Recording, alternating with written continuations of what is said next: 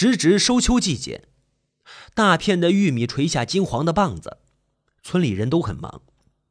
他开着高贺留给他的银灰色的帕萨特，行走在村道上，阳光照耀着帕萨特。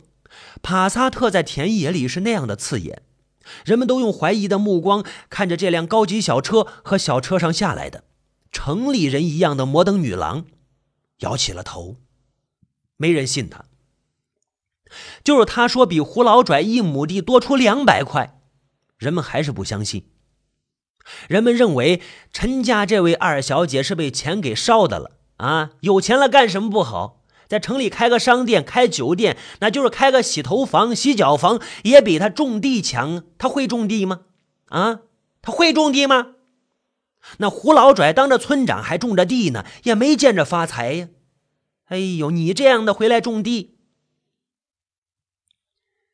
秋天的阳光并不强，陈二妮生怕晒黑自己的脸，一直戴着一顶雪白的遮阳帽。她在田野里飘来飘去，雪白的遮阳帽飘到哪里，就在哪里成了风景。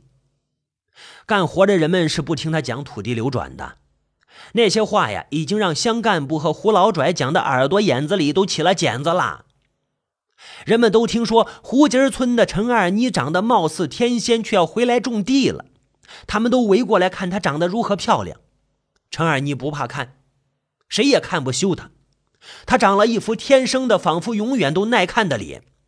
这些天她的脸都要晒黑了，却没有到手一分土地，这让陈二妮非常的沮丧。这期间，突然有乡政府的干部找到他，问他有没有上级部门的批准手续条子呀？他说没有啊。又问他。那你有没有到乡村两级政府办理有关手续啊？二妮感觉到惊讶，说也没有啊。我自己出钱承包土地，还需要到政府办手续吗？当然得办了。你不办任何手续，就擅自收购农民土地，故意抬高地价，恶意破坏全乡的土地流转，再继续这样宣传，你就是违法了。那乡政府就要出面干涉，你必须立即停止这种违法行为。陈二妮是再也没有想到，现在自己的活动成了违法行为了。他挺起高傲的胸脯，跟他们据理力争。这次他的容貌、她的漂亮、她的美丽没能起上作用，对方没有丝毫的让步。陈二妮远远的发现，胡老拽带着他的老黑狗躲在他家门口的一棵树下，正偷偷的窃笑呢。陈二妮明白这是怎么回事了。他轻蔑地告诉乡政府的人：“等着吧，一切都会有的，条子、手续一件也不会缺。秋收吧，还要你们来给我丈量土地。”接着气势汹汹地哼了一声，趴着打开帕萨特的车门，钻进了车里。这可吓坏他的父母了，他们围着车埋怨他起来。嚷嚷着：“可别再干了，可别再干了！干点啥不是过日子？现在又不是过不去，何必给政府找麻烦呢？”二妮的父亲向来是胆小怕事的人，树叶子掉了怕砸着头，走起路来怕踩死蚂蚁，一辈子没跟政府的人顶过嘴。邻居胡老拽当了半辈子村长，他没跟胡老拽红过一次脸。胡老拽让他往东，他绝不往西。有一年，胡老拽夸他父亲是个好人，还说让他加入组织。他父亲高兴的半年都没有合拢过嘴，家里啥活也不干，就要帮胡老拽家干活。后来胡老拽再也不提那事了，他父亲才绝了加入组织的想法。这次他父亲更加恼火，从来没有大声吼过他的，对着小车里的他吼着：“滚回去，滚到城里去，别在家里丢人现眼！你以为你是谁呀？”啊！啊你买了地，你就能种了，啊！你买了地，你就能种了。父亲的训斥，像是故意让乡干部听，又是让远远注视着这边动静的胡老拽听。母亲不知深浅的唠叨着：“你不是在县城买房子了吗？你回城干啥不行啊？为啥非要跟这些土疙瘩置气呀？啊！”村干部们走了之后。陈二妮越想越气，他当时就想给农业局的高局长打电话，或者给高贺打电话。他看到胡老拽，就取消了打电话的念头。他脑子里突然有个新的决定，一定得把胡老拽踢出局，叫他当不了这个村主任，他才能在家乡有所作为。他发动了车，就要往城里赶。这时候，他接到了高贺电话，高贺就问他是不是遇到麻烦了。陈二妮没有好气的说：“遇到了，一帮土匪。”高贺就说：“那人家也是在执行政策，狗屁政策！”高贺在电话里大笑着说：“呀，人家乡里书记刚才给我通电话了，问我跟你是啥关系。我说这老同学回乡创业，县里还给你了一笔扶持资金，我们应该大力支持。那人家书记还埋怨我一顿，说我没为啥没给人家打招呼呀？你叫胡老拽这么一搅和，差点闹出误会。”陈二妮咬牙切齿的说着。我就知道是那个老狗在使绊子，不把那条老狗给除掉，我啥事也办不成。别气了，别气了，你来吧，我有事跟你说。我还在新世纪宾馆，我路上呢，正要去找你呢。陈二妮踩下油门，加速朝县城驶去。高贺给他说的是，正是陈二妮要做的事。高贺见到陈二妮的第一眼，就看出来了。他当时就看出来，当年追求的校花陈小霞应该是被从南方赶回来那批人。她的模样、她的气质、做派，更加证实了这一点。当陈小霞信誓旦旦地跟他说回乡创业、在家乡流转土地的想法之后，正好跟他的思路不谋而合。其实高贺早就有了这个打算，只是还没有物色好人。他心里非常明白，岳父下台了。父亲这些年来一直当着大局的一把手，他贪婪，他好色，好多人的眼睛盯着他，盯得眼里滴血，盼着他退下来，他就是不退。按照现在的形势来看，父亲出事是早晚的，那么自个儿得想好退路。一旦父亲出了事，那么他就别想在这个县城混下去了。高贺和陈小霞突然的相遇，像命中注定似的，激发了他所有的想象。他就是要利用陈小霞，既合法的把项目款争取过来，又能和当年的情人重温旧梦。他深深的知道，陈小霞要想把土地流转到手，是离不开他父子的。趁他们父子在这个县城还能呼风唤雨，手里还握着资源。他必须把陈小霞紧紧地捆绑在自己的战车上。第一步，他做到了。陈小霞已经和他们父子上过床，并且也吃到了流转土地的苦头。下一步，就要他来引导他，按他的来办，既能把事给干成了，又不能让人抓了把柄。公司也好，实体也好，名利是陈小霞的，暗地里。一切将由他来操控。父亲到时候真的进去了，他就要和妻子离婚，和陈小霞结婚。无论陈小霞都干过啥，他都不会嫌弃。他只想以后做个平常人，像小城里的大多数人一样，安稳平淡的把每一天过下去。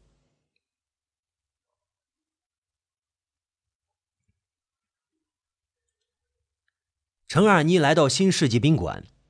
高贺已经在房间里等他，高贺上前就去拥抱他，嘴里叫着：“霞霞，我想死你了，亲爱的宝贝啊！”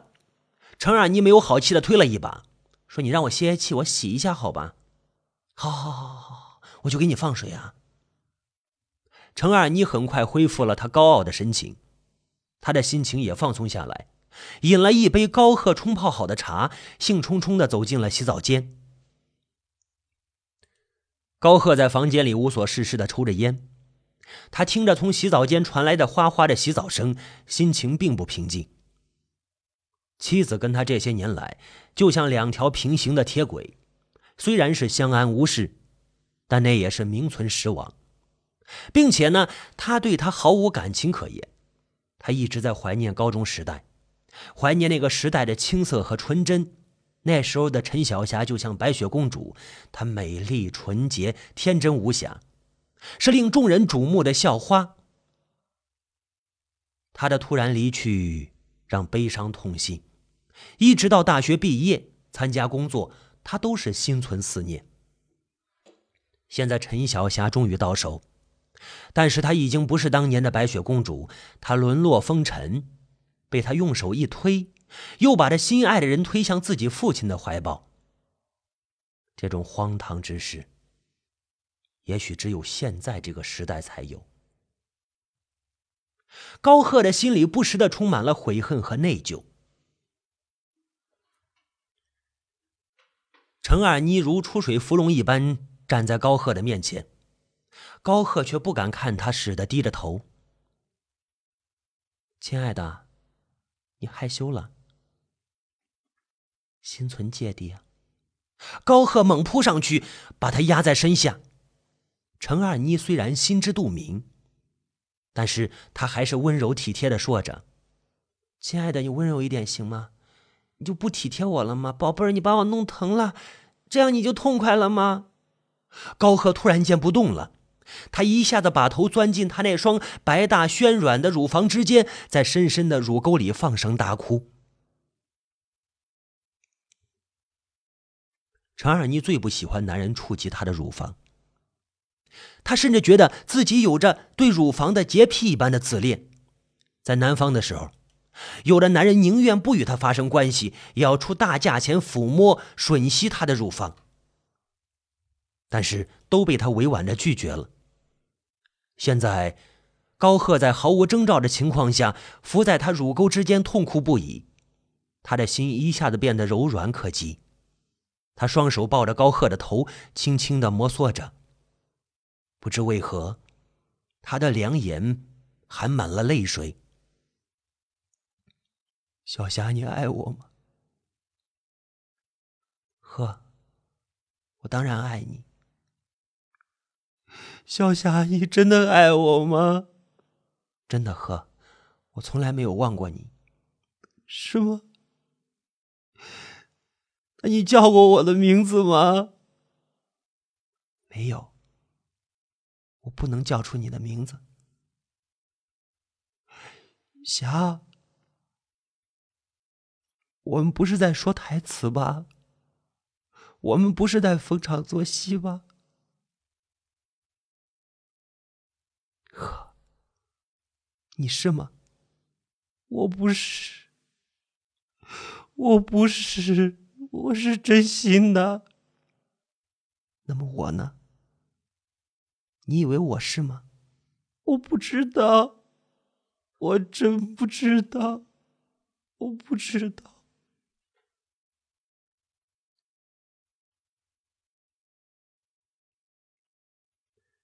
后来，高贺给陈二妮谈了很多自己的想法和将来的发展规划，说的非常专业。高贺还告诉他，他们村东有个港，叫卧龙岗。前些年有人说那里有铁矿，招来了外资，投了很大的本钱，发改委还立了项，轰轰烈烈干了一年，什么也没有干成，连个铁疙瘩也没有踩出来。开矿的老板沮丧的走了，留下了一口深井和高压线路。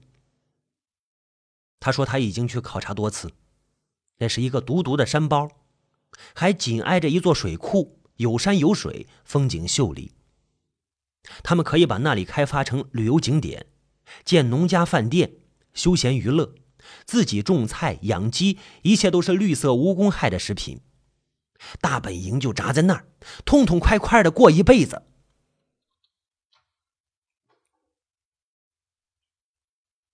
程二妮被高贺描绘的前景吸引着，万分无比的兴奋。他说他小时候经常去卧龙岗玩。卧龙岗边还有一条小溪流，秋天里呢，两边开满了黄灿灿的野菊花。溪水的石头下有很多螃蟹，捉到螃蟹就让母亲用油炸的，焦黄焦黄的，可好吃了。高贺这时候把手伸进他的胸前，摸着他一双肥大的奶子。那咱们就住在那儿，想吃螃蟹了就去摸，啊，咱们就去摸。陈二妮把他的手拽出来，嗔怪着：“这玩意儿可不是螃蟹，螃蟹有钳子，谁逮它，它就钳谁。”俩人说说笑笑，感情进一步加深。陈二妮这才觉得，自己是多么的单纯和盲目啊！他就是凭着一时冲动才要回乡打拼，借此想忘掉过去的一切。他要是不遇到高贺，没有高贺的撑腰，他将一事无成。他对高贺充满了信任。高贺告诉他说：“你什么也不要怕，乡里村里我一个电话就搞定了。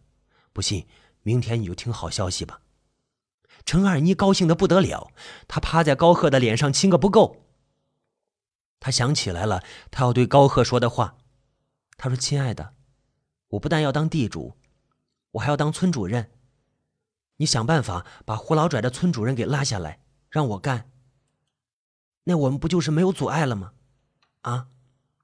高贺说：“这个不行啊，咱们现在还不能动他，还得让他干村主任。他只要归咱所用，咱可以当狗使他。谁不听咱话了？”咱叫他咬谁，他就咬谁，懂吗？陈二妮里在心里骂他，跟你爹一样，老谋深算的家伙。陈二妮和高贺依偎着，就这样一个下午又过去了。晚上由高贺安排请来陈二妮乡上的书记、乡长，高贺的父亲高局长当然也到场了。乡书记个头不高，一副黝黑的脸庞。感觉上比较沉稳，他话不多，一看就是在官场磨练出来的老手。乡长三十几岁，戴副眼镜，文质彬彬的样子。他喊高贺老同学，也称陈二妮为老同学。那位眼镜乡长为能认识这么一位高雅漂亮的女同学表示荣幸。高局长到的有点晚，他表示道歉，自发性的还先饮了一杯酒。满场的人都在恭维着高局长。还不失时机的讨要农业项目。高贺给在场的众人介绍了陈二妮，他这次变成了霞光生态园区的董事长，这也是他和高贺合谋过的，一切都在按照原计划进行，场面十分的热烈。自那次之后，高局长没有再跟陈二妮联系，陈二妮也没再跟他联系。高局长当然明白他和儿子的关系。也明白儿子的良苦用心，所以高局长就高姿态的撤出来。他见到陈二妮之后，内心里还是有点舍不得。这种场合，他觉得自己的心跳速度比原先快了许多，但是他还是压制住了自己。他表现的很大度，为陈二妮尽情的捧场。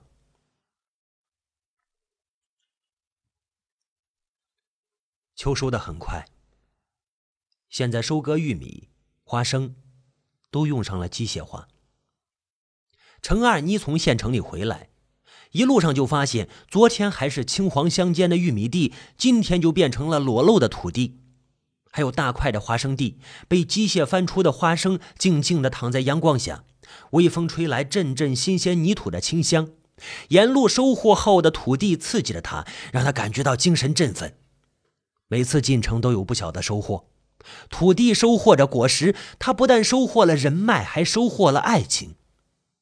即便那爱情掺杂了太多的虚伪，掺杂了太多了肮脏的交易，但是他相信高贺是真心的。这个世界也许就是这个样子，他再也没有别的选择。当他一路观看着田野里的情景。盘算着下一步如何把土地流转到手时，帕萨特已经开进自己的村庄。家门口那条土路上挤满了很多人。他抬头去看，一条鲜艳的红色横幅扯在村头，那横幅上写着：“热烈欢迎霞光生态园区董事长陈晓霞女士回乡投资。”我的妈呀！这乡政府的官员们可真会摆弄啊！差点没弄锣鼓家似的欢迎他了。陈二妮心中一阵的惊喜，只是感觉到比在饭桌酒席上还要不好应付呀。这里毕竟是他的家，还有那么多乡亲邻居。迎接他的是戴眼镜的乡长和一群副乡长，其中就有前天来他家威胁他那帮人。眼镜乡长和他握握手呢，就请他去村主任胡老拽家里商谈。胡老拽家显然成了村委会，平时呢就住办合一，乡干部们经常在他家里出出进进。程二妮微微有些不快，他看了一眼胡老拽那家院子，就会感觉到寒气袭身，仿佛那座宅院就是个蛇宅，满院子爬行的都是吐着信子的长蛇。这时候，父亲喜笑颜开的到处让烟，请他们到自家院子里喝茶，还喊着胡主任呢，哎，胡主任帮忙请领导到俺家喝茶吗？程二妮是绝不进胡老拽家院子的。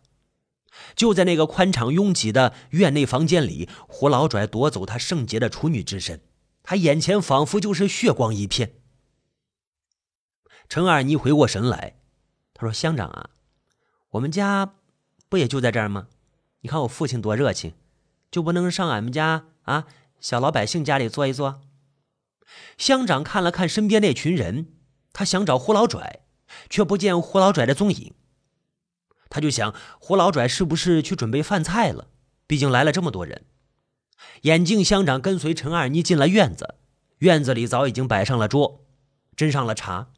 农村的院子就是宽敞，打扫的又干净。这一定是母亲干的。母亲正忙着给来人浇水，母亲正忙着给来人烧水。陈二妮还没和眼镜乡长说上几句话，胡老拽家楼顶上的大喇叭可响了。这是陈二妮回来之后第一次听到喇叭响。当时陈二妮感觉到一阵的惊异，喇叭里传出的胡老拽的声音。胡老拽在喇叭里高声的叫道。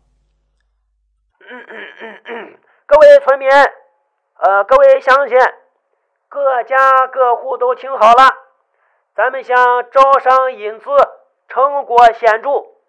今天咱们乡领导邀请霞光农业生态园区陈董事长回乡投资。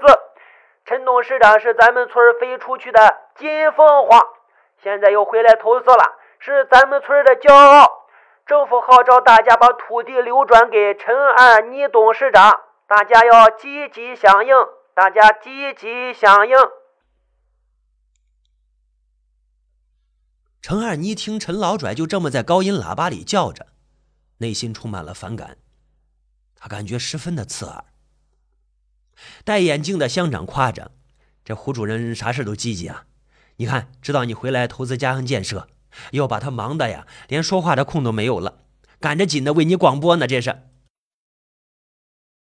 陈二妮的脸上掠过了一丝不被人察觉的鄙夷。